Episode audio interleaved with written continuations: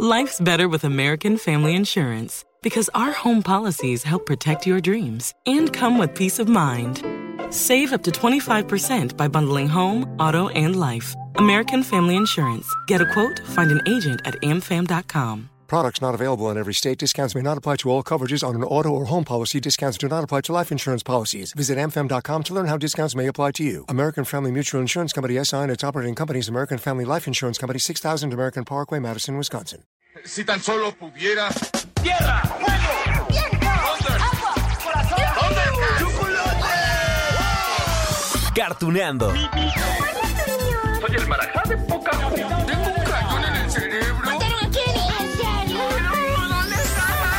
Cartuneando.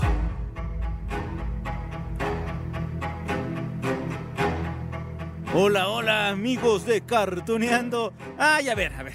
Ya saben que este podcast no nació para que todos juntos recordemos aquellas caricaturas que vimos hace mil años. Bueno, ok, 10, 20, 30, 40 años. Somos jóvenes. Bueno, lo hemos pasado muy bien, ¿no? Desde carcajadas hasta llanto con tantos recuerdos hermosos. Y miren, hoy vamos a relajarnos más. Les propongo reír más. Bueno, todo lo que ustedes quieran. Con esto que les traigo especialmente para hoy. Las leyendas urbanas de las caricaturas. Ay, ay, ay. Esas teorías que sí pueden resultar interesantes, pero que no dejan de ser, a ver, meros cuentos. Grábense bien esto, meros cuentos, mitos. Mitos que se van propagando con el boca en boca y que bueno, sí logran confundir a, más de uno. A ver, un ejemplo. ¿Quién no escuchó esa versión de que Gasparín es el alma de otro niño de caricatura? Sí, de Ricky Ricón. Necesitamos amigos. Libro de escultismo. Los scouts son serviciales, leales, honestos, amigables. ¿Amigables? ¡Zambomba! ¡Eso me gusta! Ay, ay, ay, ay, ay. Díganme, díganme que ya sabían esa leyenda urbana. Vaya, fue tan sonada en su momento que existen teorías al respecto. Y hasta fue tema de plática, ¿eh? Entre Bart y Lisa Simpson. Aquí les va para que recuerden. ¿Sabes lo que pienso? Que Gasparín es el fantasma de Ricky Ricón. ¡Sí se parecen! ¿Cómo moriría Ricky, eh? Tal vez se dio cuenta de la vaciedad del mundo del dinero y se suicidó. ¿Ya ven? Todo mundo lo comentó ah, por allá de los años 90 y resurgió recientemente y les decía que existen dos teorías sobre la relación de Ricky Ricón y Gasparín. Para eso les pido que tengan en la mente, a ver, a los dos personajes. ¿Ya? ¿Ya? Visualícenlos. ¿Verdad que se parecen? Y en algunas ilustraciones salen con los mismos ademanes, saludan igual, sonríen igual. ¡Ah! Debe haber más de 100 mil dólares en tu alcancía. ¿No te preocupan los ladrones, Ricky? No, tenemos un sistema de seguridad excelente. Esta casa es totalmente a prueba de ladrones. Ah, sí. ¿Qué pasó ahí con Ricky y Gasparín? ¿Fueron creados acaso por la misma compañía? ¿Los mismos dibujantes?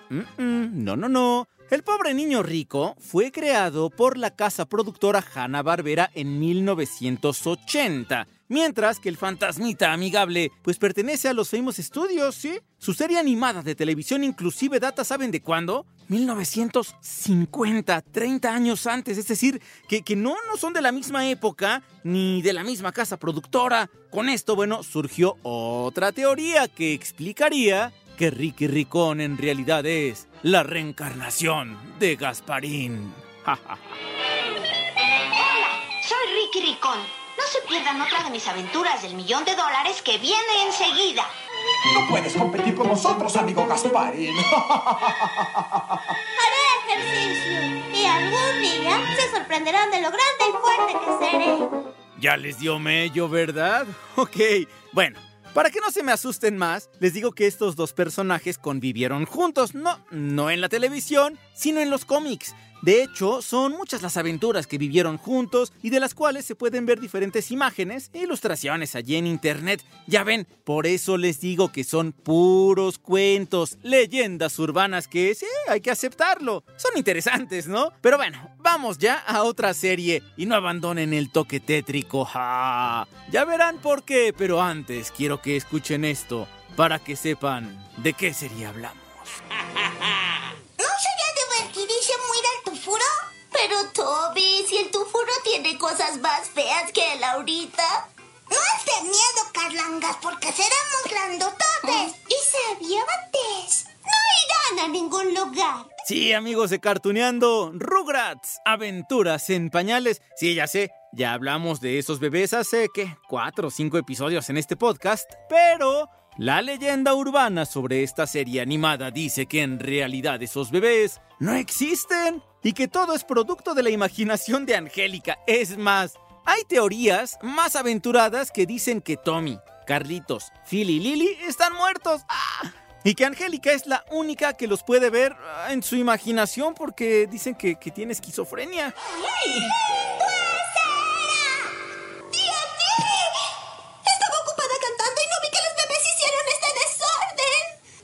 bien, Angélica. Vamos, niños. Mamá tiene que limpiar esto. No, bueno, si les contara lo que he leído al respecto, porque bueno, hay quien da santo y seña de la forma en que murió cada personaje, pero a ver, si se dan cuenta, pues los adultos también interactúan con los bebés, ¿no?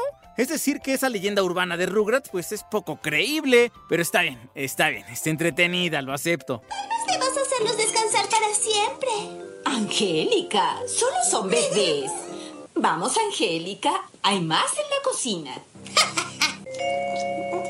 Es Angélica. No sé cómo pudo engañar a tu mami. Es buena. ¿Qué les parece, amigos, que pasemos a otra leyenda macabra? ¡Ah! No se me asusten, digo, al final son teorías sin fundamento. Por ejemplo, esta otra sobre Hello Kitty. Aquel personaje nacido en Japón en 1974 y sí ha logrado construir un imperio enorme de todo tipo de productos, incluidas tres series de televisión. La primera de 13 episodios de 1987, la segunda de 1993, también 13 episodios, y hace poquito, bueno, más o menos, 2006, una más reciente, ¿no? ¿La recuerdan? Ahí les va. Bien, aquí voy, pero recuerda, solo es un cuento. Mientras que caía la noche, el monstruo del polvo emergió de los rincones oscuros de la habitación, buscando a las niñas para hacerlas estornudar. Tranquila, Mimi, si este cuento fuera cierto, ese monstruo ya habría aparecido. ¿Recuerda nuestra habitación? Bien, bien, bien. Escuchen bien, amigos de Cartuneando. Ese personaje tan tierno que inclusive ha sido embajadora de Japón, de la ONU, de diferentes proyectos de UNICEF, bueno, también tiene su propia leyenda urbana. Ahí les va. En los años 90 se propagó la supuesta, por no decir inventada, historia de que Hello Kitty es el resultado de un pacto entre la mujer que la diseñó con el mismísimo demonio. Sí, ya sé que algunos de ustedes deben estarse riendo en este momento, pero bueno, de verdad que hubo quien se creyó el mito aquel de que la hija de la diseñadora Yuko Yamaguchi, así se llama la diseñadora de Hello Kitty, había sido diagnosticada con cáncer de boca. Y bueno, se puso muy grave, así que la mujer, desesperada por mantener a su hija con vida, habría hecho un pacto con el diablo para cambiar y también tener la salud de la pequeña. ¡Ah! Bueno, Sepa Dios con qué diablo habrá hecho el pacto, que según este mito, la diseñadora japonesa pues se habría comprometido a crear un personaje que fuera famoso en todo el mundo, a fin de atraer millones de potenciales seguidores. Ah. ¿Qué fue eso? Podría jurar que escuché algo. Ya, deja de comportarte como una tonta y ten valor, Mimi. Mira, aquí no hay nada. Creo que Kitty tiene razón. Tengo una gran imaginación. Pero hay más, hay más amigos de Cartuneando sobre la leyenda urbana de Hello Kitty, porque se supone que para recordar que su hija fue salvada de cáncer de boca, la diseñadora creó al personaje sin boca. La realidad es que esta mujer solamente se encargó de crear a Hello Kitty, permaneció un año en la empresa, que hoy es el imperio de productos que les comentaba, y existen realmente pocos datos fiables sobre ella. Vaya, no hay ningún dato por ningún lado, ni mucho menos que confirmara que, que, haya sido madre de una niña que se enfermó. Ah, bueno, hay quienes se aventuraron la puntada de decir que Hello Kitty quiere decir hola demonio. Ah, porque la palabra Kitty, según, quiere decir demonio en chino. Ay, oigan, ¿y saben cuál es una verdad de este personaje? Que en realidad no es una gatita, no. Ahora resulta que Hello Kitty es una niña y que nació en Londres. Increíble pero cierto amigos, o bueno, al menos eso dijeron los dueños de la marca Hello Kitty por allá de 2014. ¿Cómo ven? Hello Kitty. Hola. ¿En dónde vives Hello Kitty? Vivo con mi familia en Londres. Lo había olvidado. ¿Qué es lo que hace único a Londres Hello Kitty? Las antiguas cabinas telefónicas y los autobuses de dos pisos. Y miren que este último dato no es una leyenda urbana, ¿eh? Pero bueno, ya, vamos con otra leyenda, otro mito. Y para continuar con la plática, les voy a dejar este fragmento del capítulo Día de los Inocentes de Los Simpson. Ay, no, estoy ciego. No veo, no veo. Inocente palomita. ¿Eh? Inocente palomita. Llevo seis semanas guardando este bote de leche junto a la estufa. ¡Caíste! Ya reconocieron, ¿no? ¿De qué capítulo les hablo? Es aquel donde Homero le juega a Bart un montón de bromas por el Día de los Inocentes. Bueno, le tapa los ojos con una cinta adhesiva cuando estaba dormido. Entonces, ay, Bart se levanta y, y piensa que está ciego, ¿no? Después le da de tomar leche echada a perder que calentó allí en la estufa. Y entonces Bart, en venganza, agita con todo lo que puede una lata de cerveza para que al momento de abrirla, Homero reciba su merecido, ¿se acuerdan? Ahí les va. Vas a morir, Homero. Te voy a hacer una. Mucho ruido y pocas nueces. Te voy a hacer una buena broma. No podrías hacer una broma ni a tu padre, aunque de eso dependiera tu vida, muchacho. Bueno, a ver, recuerden la escena, amigos, porque les cuento que un usuario de un sitio de noticias y textos por internet llamado Reddit compartió un par de argumentos que también llaman la atención, ¿eh? Ese sí me dejó pensando. A ver, miren, el usuario se llama Hard Topic Name. Según él, todo lo que hemos visto en los últimos 20 años de Los Simpson es producto de la imaginación de Homero. ¿Sí? Que porque se encuentra en coma. Ah, qué noble visionario inventaría el Día de los Inocentes. Como en la noche de brujas y la Navidad, el Día de los Inocentes nace de los rituales paganos. Benditos paganos. Ellos el año nuevo era en este mes. ¡Sangre para Val!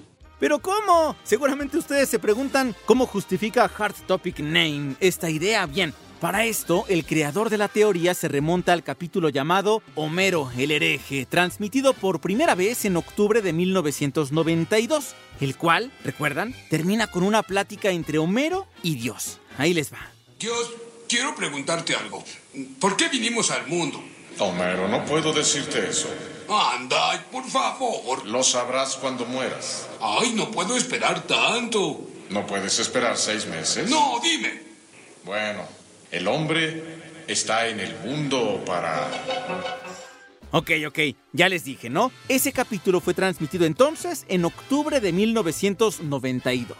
Para abril de 1993, hagan la cuenta, ¡ah! seis meses después, Los Simpson transmitió el capítulo que escuchamos hace ratito, el de Homero y Bart haciéndose bromas del Día de los Inocentes y todo esto. Bueno, con toda la explosión provocada por Bart y su cerveza agitada, en el capítulo se ve que Homero es llevado al hospital. Cerveza.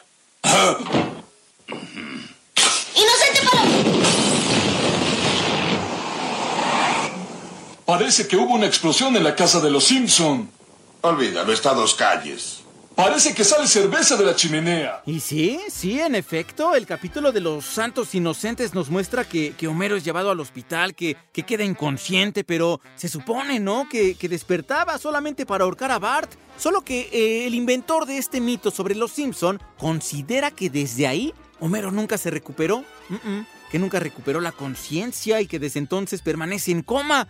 Esa, esa sería la razón por la cual todos los personajes han tenido la misma edad todo el tiempo. Ah, ¿Lo habían pensado?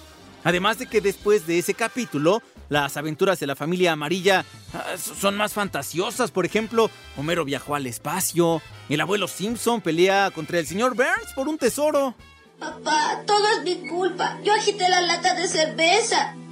Era una broma del Día de los Inocentes.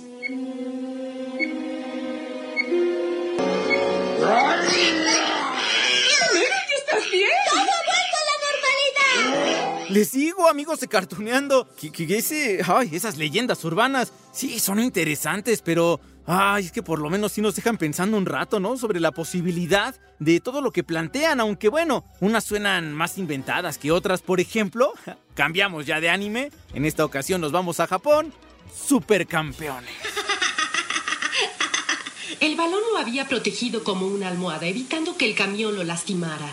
He pensado mucho en ese suceso y he llegado a la conclusión de que el destino de Oliver es ser futbolista. ¡Cielos! ¡Qué historia más increíble! ¿Se acuerdan de aquel episodio en el que los papás de Oliver Atom cuentan cómo fue que su hijo se salvó de ser atropellado cuando era un pequeño bebé. A ver, a ver, Oliver estaba jugando, ¿no? Con un balón de fútbol que le había regalado su papá porque él se va a ir de viaje, entonces pues desea que su hijo lo recuerde con algo, le regala un balón. Él apenas si podía caminar. Era lo único que lo hacía verdaderamente feliz. Recuerdo que una vez en Tokio estaba en el jardín jugando con su querido balón. ¡Oliver! No te alejes mucho de la casa, ¿de acuerdo? Sí. Los papás de Oliver se quedan allí platicando en el patio mientras el bebé juega, pero de pronto el balón rebota, se va hacia la calle. Oliver lo sigue sin darse cuenta que un pesado camión va por el camino. ¡Ah! y está a punto de atropellarlo. ¿A dónde ha ido? Ah, no lo sé, hace un momento estaba aquí. Espero que no haya salido a la calle, Maggie. ¡Oliver! ¡Oliver! ¡Oliver! Ah. El camión no, no frena a tiempo, pero Oliver es salvado por su balón porque el golpe no lo recibió el bebé, sino el balón. Y así es como el protagonista de la serie animada se salva.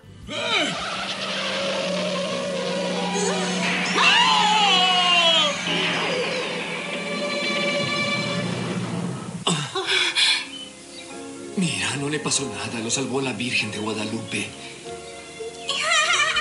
Ok, ok, así lo dijeron en el doblaje hecho en México, que la Virgencita había salvado a Oliver. Pero bueno, aquí va la leyenda urbana, amigos, porque a pesar de que en la serie nos muestran eso, que Oliver se salva, hay quien considera que en realidad Oliver Atom quedó muy afectado tras el accidente y que perdió las piernas. Vaya, hasta se hizo viral un supuesto video donde se veía que Oliver estaba en una cama de hospital y se dijo que, que, todo lo que vimos en la serie fue producto de su imaginación. Por supuesto, eso es falso, porque la serie ha continuado en diferentes facetas, incluso con el Mundial de Fútbol de, de apenas el de Rusia de 2018, aunque bueno, allí le agregaron otros capítulos, ¿no? Diferentes, pero digamos, la serie continuaba. Oliver, Oliver tenía sus piernas, pero bueno, ya saben, hubo quien se creyó el cuento de Oliver. Entrenador, por favor, déjeme entrar. Quiero volver al campo para jugar con mis compañeros. Lo siento, Oliver, no es posible. Solo entrarás si el doctor me asegura que estás tan bien como para seguir jugando, Oliver. En mi opinión, el muchacho debe estar en reposo hasta que sanen sus lesiones. Pero yo me siento bien. Ay, amigos, es que hay muchísimas leyendas urbanas alrededor de las caricaturas. Unas son tiernas, ¿no? Por ejemplo, lo que les contaba con los Muppets Baby, que algunos juraban que habían visto la cara de Nanny, pero fíjense que, que, muchas otras leyendas se van por el lado oscuro. A ver, levanten la mano los que escucharon la misma historia que yo en la primaria, esa de que aparecían los pitufos, los suspiritos azules en los salones, en el baño, que te ahorcaban en la noche. Mira qué barbaridad, todo se ha perdido. Ya no habrá más pitufitos azules, qué lástima.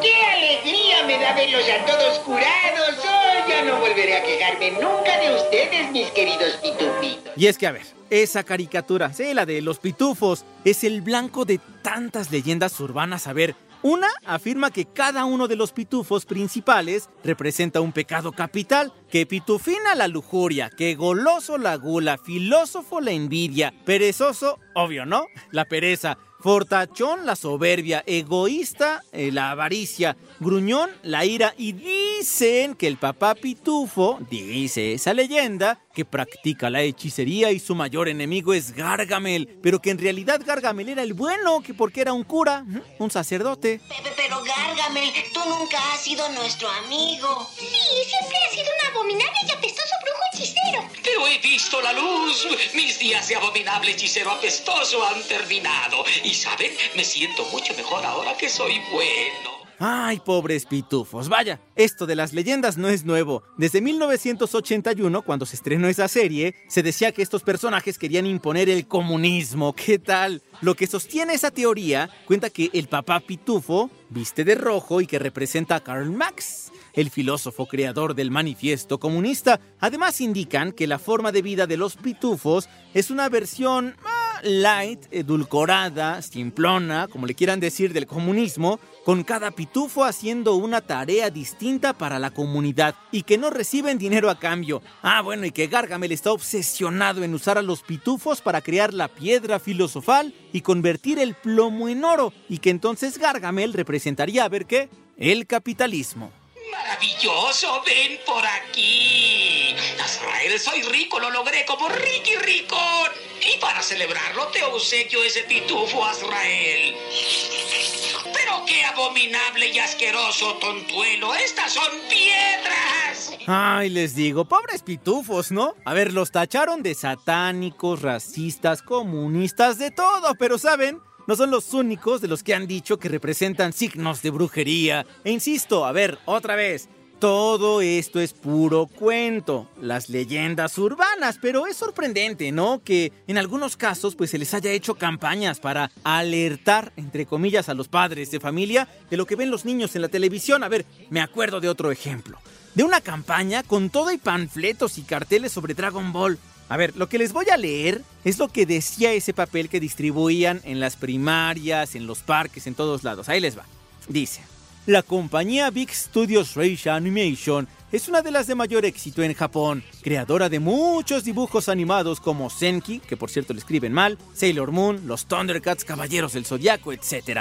Creadora también de Dragon Ball, dibujo que le sigue dando millones de ganancias al que ha cautivado la atención de los niños, adolescentes y jóvenes y ahí les va. ¿Sabía que estos creadores tienen pacto con Satanás? ¿Que Dragon Ball significa la bestia en venida? Aquí sobresale, dice todavía el texto, aquí sobresale un luchador de artes marciales llamado Goku, cuyo nombre verdadero es Kakaroto, que significa posesión maligna. Ah. Yo soy quien peleará contigo. Te ves muy grande, pero me parece que debes ser muy lento. Pudiste huir. Ah, pero la próxima vez no lo lograrás. Me sorprendiste. ¿Tienes pensado usar esas uñas que parecen navajas? Bueno, bueno, a ver, para refutar toda esa mentira, basta con recordar, ¿no? Un fragmento de la plática que tuvimos con Mario Castañeda, sí, la voz de Goku en México y América Latina, sobre los nombres de los personajes. Ah, por cierto, lo que significa Dragon Ball simplemente es las esferas del dragón. Traducción. Oye, ¿de verdad eres igualito a mí? Es bueno verte, Son Goku. No sé que seas tú, pero no me importa. ¿Me oyes? Es todo un honor.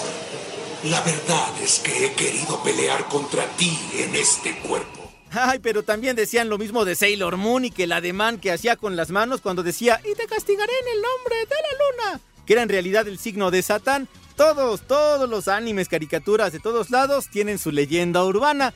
Está bien. Ya es hora de que todas las criaturas de la Tierra se llenen de odio y avaricia. Reina Beryl, acaba con todos los seres vivos excepto tú y convierte al mundo en oscuridad.